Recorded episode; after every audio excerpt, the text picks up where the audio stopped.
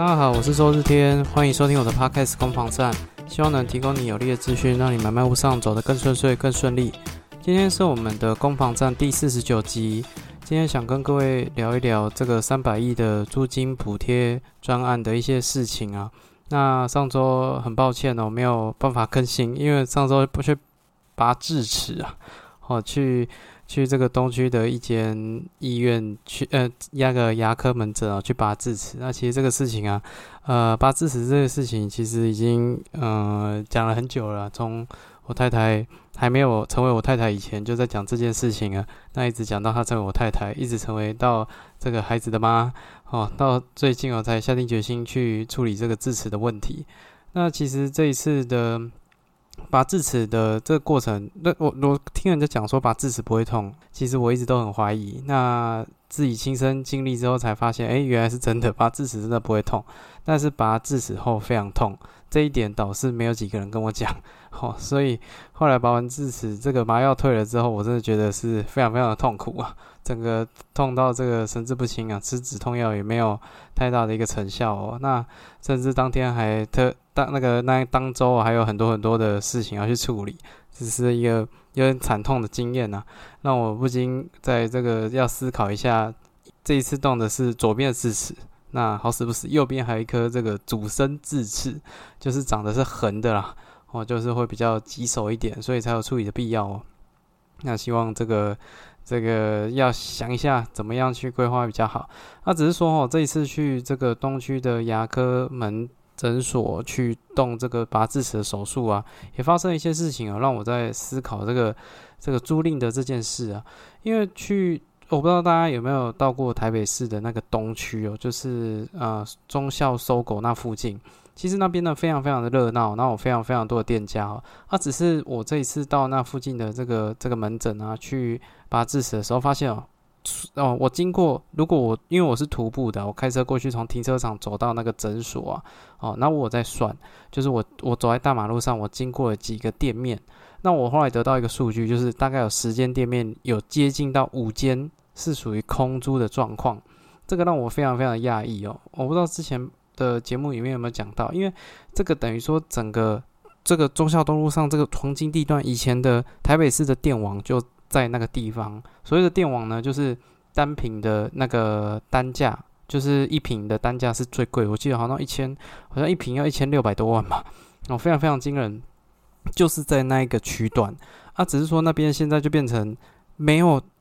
没有什么店家有开哦，真的没有什么店家有开。然后要不有，然后招租的又特多，所以这其实让我很感到很讶异啊。那除此之外啊，这个除了台北市的这个实体门市店面招租。不利以外啊，还发生了另外几个有趣的现象哦。前一阵子有看到一则新闻，是有讲到那个碧潭的八十五度 C 哦，因为房东的租金往上调，导致他必须歇业。那为什么会特别讲到这个事情？是因为碧潭的八十五度 C 算是一个地方的地标了，他在那边很多人要约在碧潭碰面，可能都约在那边门口见。那很多的当地人也是把那边作为一个这个资讯交流站呢，是一个很。约约地点呢，很好约的一个地方。那最近呢，就因为据说啦，是因为房东的租金往上调，导致他没有办法继续的营业。那甚至他还有贴贴了一个红布条在抗议这一件事情啊。那甚至是说，连我自己本身做到，因为我在呃新北市哦，新北市新庄地区上班哦，在这个富都新这一带啊，那。这个新庄这里有一间很有名的这粉条冰，在中平路上。那那个是我从小吃到大的一个粉条冰的店，哇，很 Q，然后料也蛮实在的，然后价重点价格便宜，我记得才四十五块而已。那最近的话呢，他也在这个 FB 上面，在这个我是新庄人的社社群上面去泼说，因为房东要把店租从六万五调到九万。导致他没办法营业，然后就感谢大家这二十几年来的支持，他也必须要歇业了。所以这就凸显出一个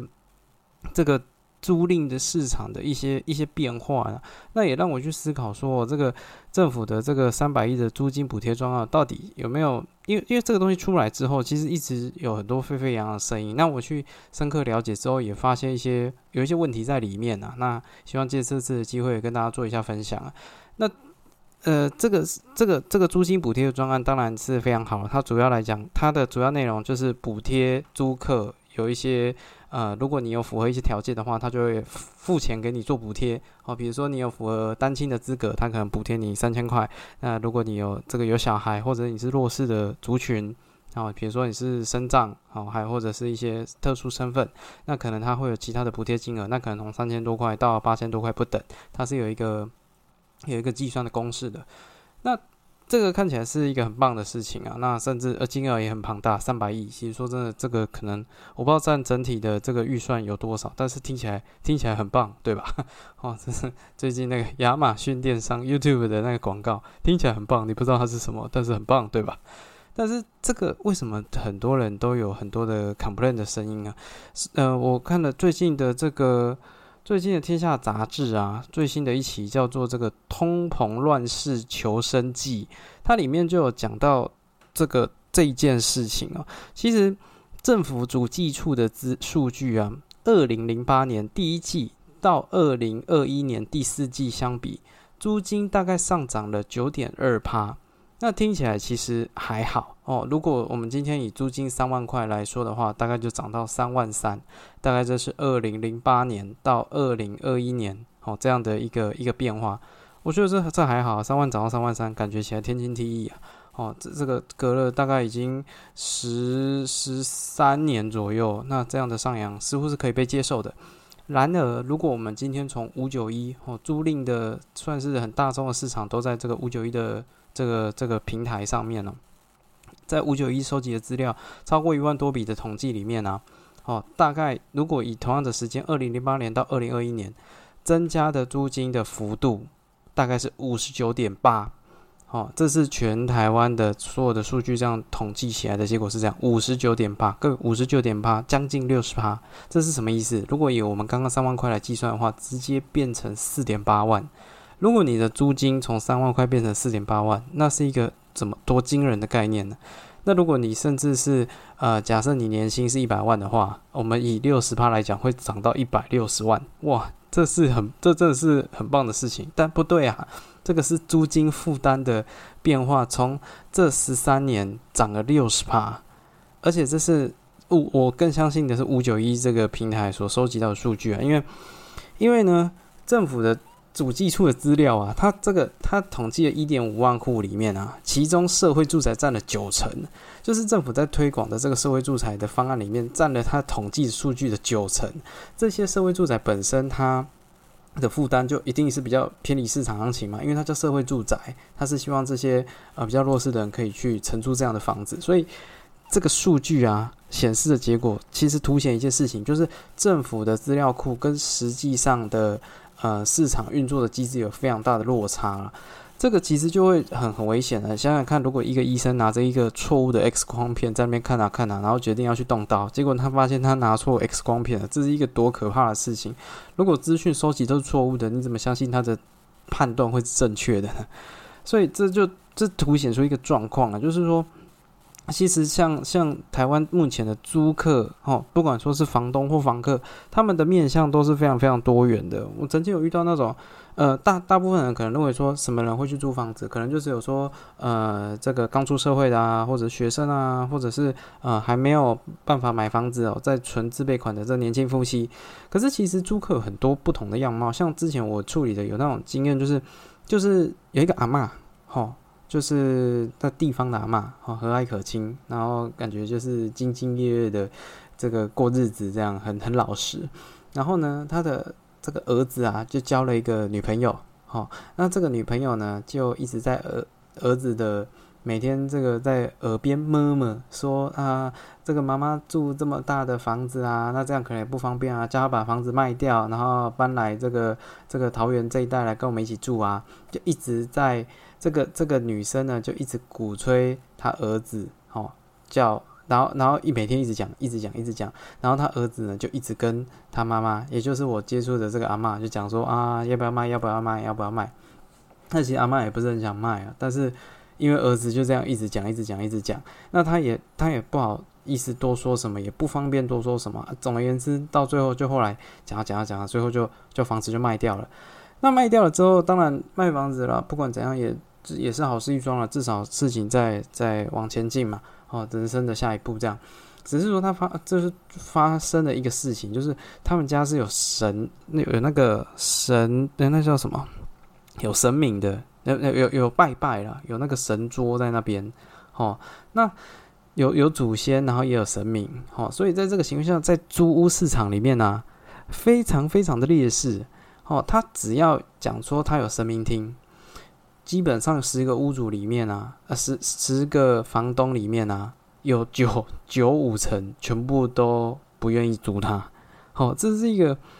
这是一个很很麻烦的事情啊。这个其实其实是有这样的需求在。那我们甚至有跟这个这个这个老阿妈，甚至去跟他说，是不是要。要呃，就是我们先先不要提，那等住住进去，之后住住一段时间之后，再再看你神明厅要不要再摆进来，甚至有讨论到这件事情。因为神明厅神明其实是可以寄放在庙宇啊。那至于说可不可以在寄放庙宇之后，然后再把它领出来，这个我就这个我不是这方面的专家。就是如果你知道这件事情，也希望你可以在我的这个 FB 上面去做一些留言啊，算是增加我一些知识啊。我不知道他不他是可以签的。他是可以迁到不同的地方的，只是说，老阿妈非常老实，他他不想要跟房客说，呃，跟房东说他他没有这个需求，可是后来其实他是有这个需求的，他其实不希望这样，所以导致说他跟每一个房。东都会先讲说他有神明厅，然后也就导致他租不到房子。那其实这是一个很很尴尬的事情啊。那他他也不想骗人，只是说像这种就是就是一个非典型的一个租客。那甚至还有一些，他甚至还有一些房东啊，也是非典型的。像像国外有有很多那种呃，就是长。长辈啊，那房房间有多出来，因为儿女都已经长大了，在外面成家立业了，然后家里有多一个房间，然后拿来出租的。可是，在台湾有就很少这种这种样态啦，或者是那种帮忙顾房子的哦，这这种其实我我觉得在国外的租赁的这个。这个模式啊，或者是呃房东房客的类型，其实是比较多元的，有更更去应应到市场上的需求啊。其实大家租房子也是希望说能解决一些问题啊，可是台湾就没有，大概就是。也就是没有办法去演进到后面哦，这种不同类型的房东或不同类型的房客在市场上其实得不到一个很好的资源或者是很好的平台去媒介他们，这是实际上的的的状况了。那你看，你看到这，但是光是这个这个呃不同的背景都都这个背景都有这么多元了。那那如果政府的资讯是错误的，他怎么又有办法去制定正确的？正确的政策去对症下药呢？就以现在的现在的市况来说了，根据政府的统计哦，呃，如果二零一九年的一个数据去去去计算的话，有去申请租金所得的，哦，就是你在报税的时候，你有讲说你有收到租金的，总共是二点九万户，哦，大概不到三万。可是全台如果说租赁，去抓，大约去抓，统计出来大约应该有接近百万户，就是全台湾大概有一百万户在出在的人是在跟人家租房子的，可是这些房东有去报租金所得的只有二点九万，也就是说有九，我们如果抓一百万的话，也就是说有九十七万个房东是没有报税的，那其实这个就是。为什么这个租赁市场一直在台面下去进行的原因？因为它很多很多感觉起来就见不得光啊！它很多的，我当然这个是从某个角度来讲，房东的这样的心态是确实是不对，因为根据法规的话，确实是要去缴税了。可是，可是实际上状况就是这样啊！哦，实际上状况就是这样。哦，那。我们回归到今天的主题哦，就是所谓的这个三百亿的租金补贴专案，它到底它到底会对房东有什么影响？各位知道吗？如果你今天是个租客，你去申请了这个租金补贴，你一申请完之后呢，你的房东会马上变身成另外一种身份，叫公益出租人。你只要去报，去去申请这个租金补贴的专案，你的房东就会直接变身成公益出租人，成为公益出租人。有会有什么样的变化呢？首先，它的房屋税跟地价税都会比照自用 OK fine，太好了。我原本租人，我还怕说我不能用自用的税率哦。各位知道自用的房屋税跟地价税，那其实也有也有超过哎，超过超过可能两三倍以上的落差哦。哦，如果你是自用，我记得才才一点二而已。其实呃，就是税金会有差。除此之外呢，如果你成为公益出租人的话，你还每个月还有一点五万的免税额。一点五万的免税额是什么意思？我们如果今天以一个租金三万块的例子为例啊，呃。三万块的话，一年的租金收益的话就是三十六万嘛。可是如呃，可是每个月有一点，每个月有一点五万的免税额，所以你扣完每个月的免税额之后，你十呃你要报税的只有十八万。好，那十八万呢？政府又在呃，他会认为说你在把房子出租给别人的时候，其实会有一些会有一些成本要去扣掉，比如说你有整理房子啊，你有帮房客修东西啊。这个比例是多少？是四十三趴。政府如果你今天标准的话，就四十三趴。好，也就是说，你收一万块租金，他会认为有四千三百块在是你的成本啊。哦，你实际上赚钱只有赚五五千七百块。如果以一万块为例，好，我们回到刚刚的例子哦。如果以三万块来说，你扣掉一点五万每个月的免税额之后，剩十八万。十八万再扣掉四十三趴的标准费用，也等就等于说大概十十万出。然后十万出的话，这个才是实际上要去并入你的综合所得里面去计算的。那如果你的所得税是五趴啊，那这样算起来，你大概这个这个三万块租给别人，你是公益出租人的话，你其实只要缴大概五千块的税，五千出头块的税而已，一点五万的免税额，然后再刚刚四十三八的成本，这样算完，你其实你收了三十六万的租金。可是你其实只要缴五千出头的税，哦，嗯，听起来 OK 啊。哦，如果我们再把那个比例算出来的话，其实大概就是缴一点四趴了。一点四趴就是你的你的租金的一点四趴是拿来缴税的。我我觉得听起来听起来也还是很棒啊。这免税额一点五万真的是太棒了。那当然，它因为免税额只有一点五万，如果你租金租金是很高的啦，比如说你是五万啊，或者是或者是呃其他更惊人的数字的话，那或者是你的那个所得税的积聚比较高，因为我记得五趴在网上就会变成好像十二趴，然后在网上就二十趴。如果在这个情况下，你当然这个一点每个月一点五万的免税额就会啊对你来讲不是这么有吸引力啊。但是简而言之呢，你如果成为公益出租人，你除了房屋税跟地价税。啊，可以用自用以外，你还有一点五万的免税额可以去扣除，听起来都是一件很棒的事情。为什么还是没办法曝光呢？很简单，因为在这个大家的一个习惯的啦，哈，就是房东认为说会被追税了，会有可能未来会有一些风险在。而且除此之外，你如果要卖房子的话，在有出租，你成为公益出租人的情况下，不论说是房地合一的自自用，就是那个。呃，四百万免税额你也没办法啦。那因为如果是你要用一些这个这个，不管是土地增值税或者是房地合一税的这个自用的免税额，都不能有租赁的前提啊。所以你只要成为公益出租人，短时间内在房屋税、地价税跟一点五万的免税额的情况下，看起来是受贿的。可是后面这一端哦，在出售的时候就又会有绑手绑脚的状况，所以。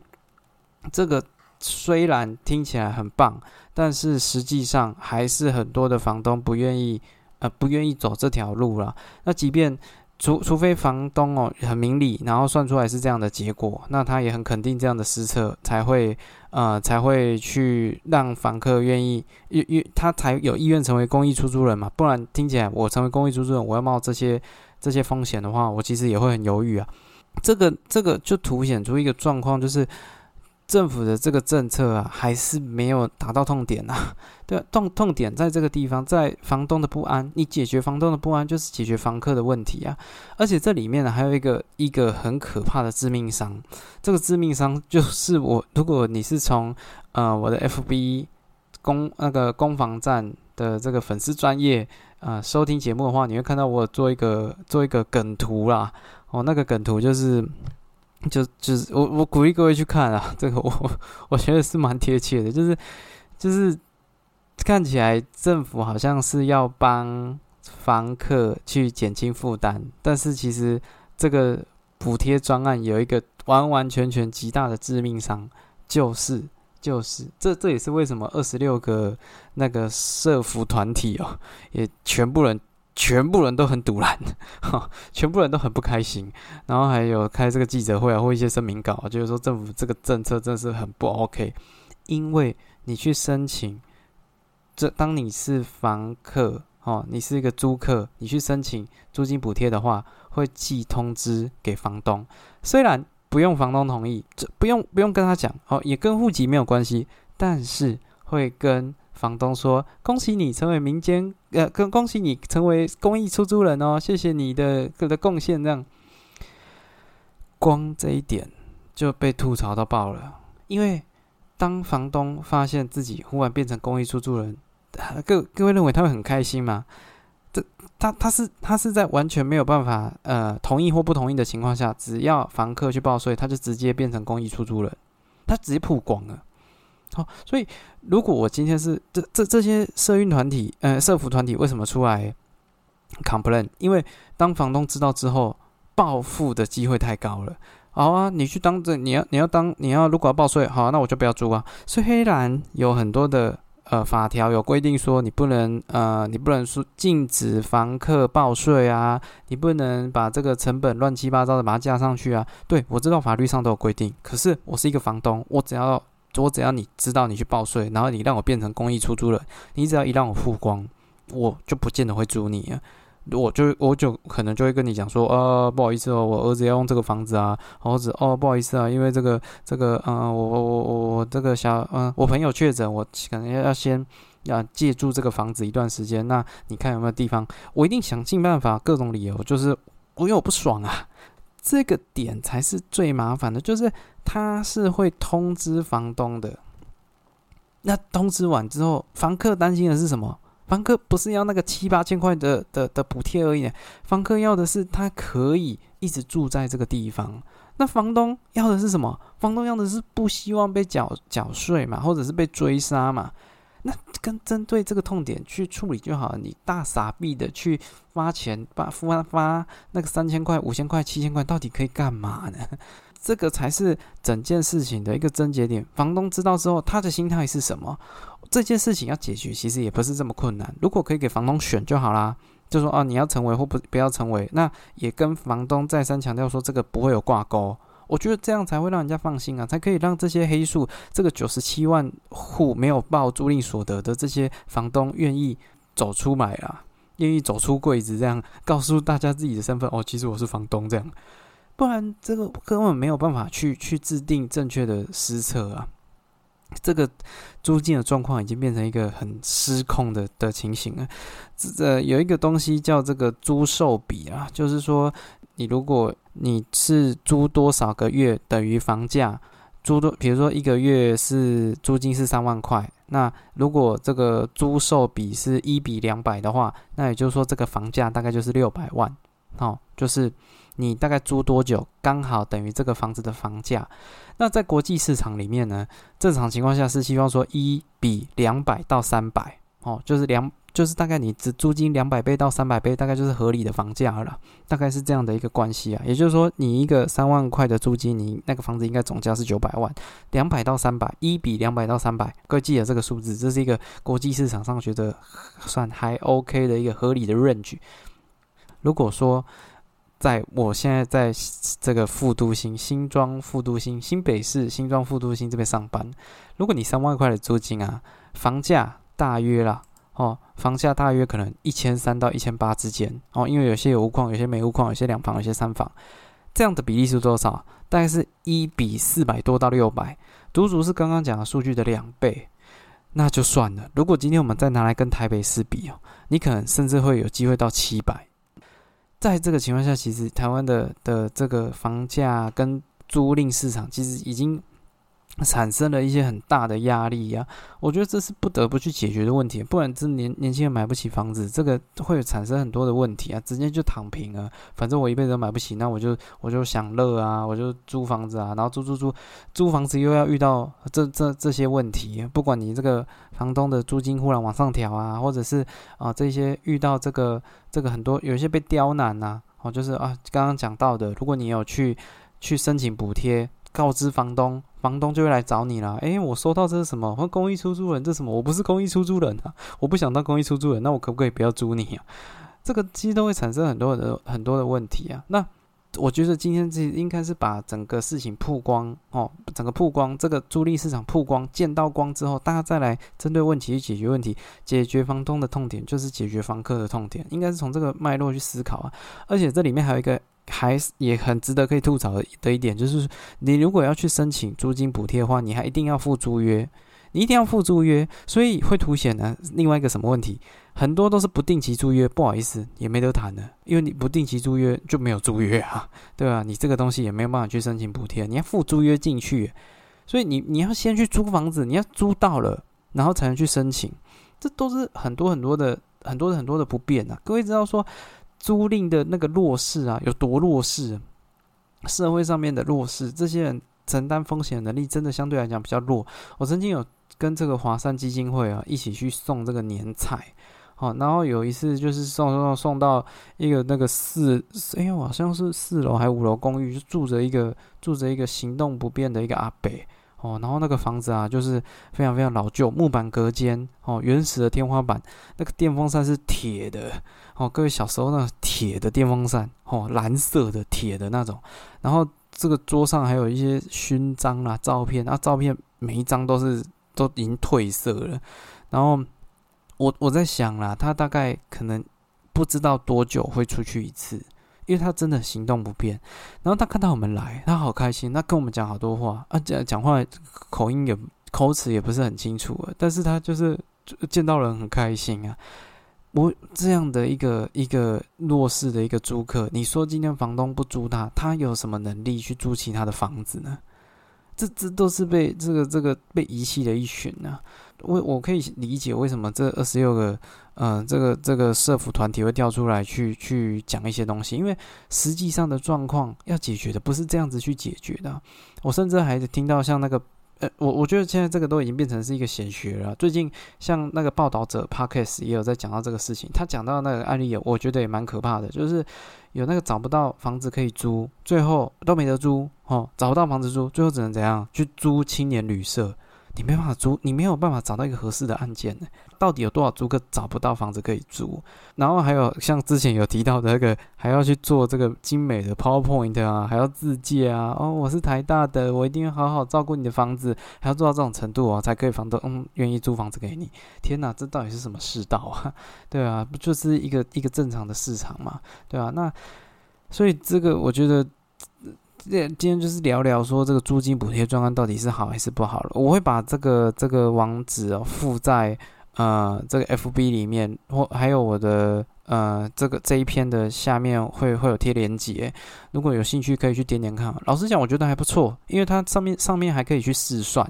啊，就是点说你能不能符合租金补贴专案的身份，那会有试算的结果，可以告诉你哦，以你的身份，你大概可以。可以补贴多少？我觉得很棒哦，其实做的干净利落，还有影片教学，我觉得很 OK。但是这解决的问题真的不多。如果你可以申请租金补贴的话，原则上还是鼓励啦，但是。请记得一件事情：你的房东不知道在什么时间点会收到这个通知，你最好能确定一下你的房东是不是一个可以成为公益出租人的人。哈，这大概是我想要有关于这个三百亿的租金补贴专案的一些事情跟各位做分享。那希望这样的资讯对你会有一些帮助。如果你觉得有听到一些不一样的东西，也请你帮我分享哦，这个追踪或是 FB 上面按赞，让我知道这样的这个专题的一些研究对你有些帮助。谢谢你收听到最后祝你有愉快的一天我是周志天拜拜。